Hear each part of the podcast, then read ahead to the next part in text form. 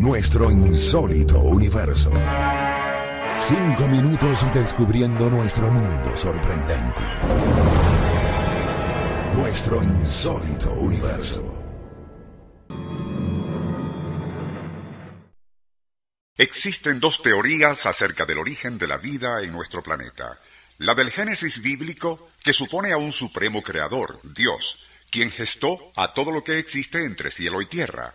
La otra hipótesis, postulada por Charles Darwin en el siglo XIX, afirma que en el remoto pasado, y partiendo de materia inanimada, fueron surgiendo elementos unicelulares que gradualmente y en una serie de eventos aleatorios y secuenciales de tipo evolutivo culminaron en el Homo sapiens.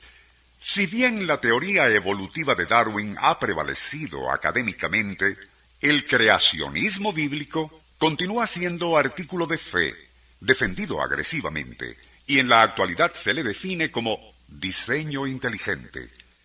Las posiciones en ambos bandos son tan inflexibles que rayan en el talibanismo ideológico, tanto en el bando religioso creencial como en el científico materialista. En esta última posición, la del ateísmo, y por lo menos en Estados Unidos, sus militantes han logrado que el nombre de Dios y los símbolos religiosos sean eliminados en escuelas públicas, edificios federales e incluso de parques, Tan rabiosa negación de todo lo que tenga que ver con espiritualidad o fe cristiana nos recuerda algo que el autor de este programa leyó hace algún tiempo en el Internet y que, si bien es sólo un breve cuento, nos pareció oportuno, tomando en cuenta todo lo anterior, compartirlo con nuestros escuchas. Onda, la superestación presenta Nuestro insólito universo Cinco minutos recorriendo nuestro mundo sorprendente. Una producción nacional independiente de Rafael Silva. Certificado número 3664. El cuento en cuestión relata cómo cierto día un ateo furibundo se encontraba recorriendo una zona muy agreste y boscosa en Alaska, admirando a cada paso la imponente belleza de sus bosques, ríos y salvaje variedad de la fauna. Todo esto, se decía el ateo, obra de la naturaleza y no de un ridículo e inexistente Dios. Y en eso estaba cuando inesperadamente apareció frente a él un formidable oso gris.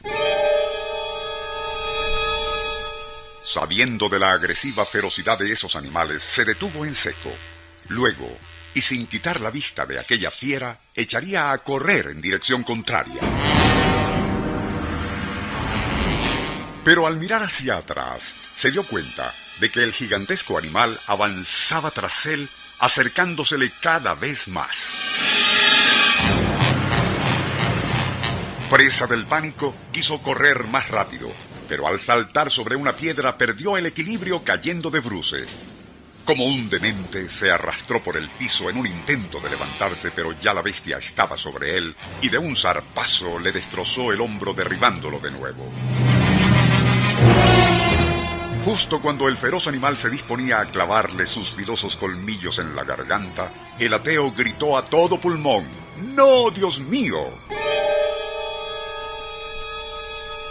El tiempo se detuvo. El oso pareció congelarse y un silencio impresionante reinó en todo el bosque. Luego, y mientras un resplandor iluminaba la escena, una voz retumbó desde el cielo. Hijo mío, tú siempre has negado mi existencia. Has enseñado a otros que soy un invento de las religiones. También has sostenido que mi creación del mundo no ha sido más que un accidente cósmico. Y tú esperas ahora que yo te ayude en esta situación. ¿Es que debo contarte ahora entre los creyentes? Atónito, el ateo solo atinó a balbucear. Es cierto, señor, y sería hipócrita de mi parte pretender que tú, en este caso, me ayudaras como si yo fuese un cristiano. Pero, ¿y no podrías hacer que el oso se humanice y actúe como un cristiano?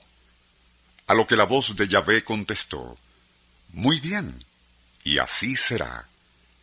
De inmediato la luz dejó de brillar y se escucharon de nuevo los ruidos del bosque. Entonces el oso caería de rodillas y juntando sus garras delanteras en posición de orar, bajó la cabeza para decir esta plegaria. Señor Dios, bendice por favor este alimento que ahora me voy a comer y por el cual te estaré eternamente agradecido. Onda, la superestación presentó Nuestro insólito universo. Email insólitouniverso arroba unionradio.com.be Libreto y dirección Rafael Silva. Les narró Porfirio Torres.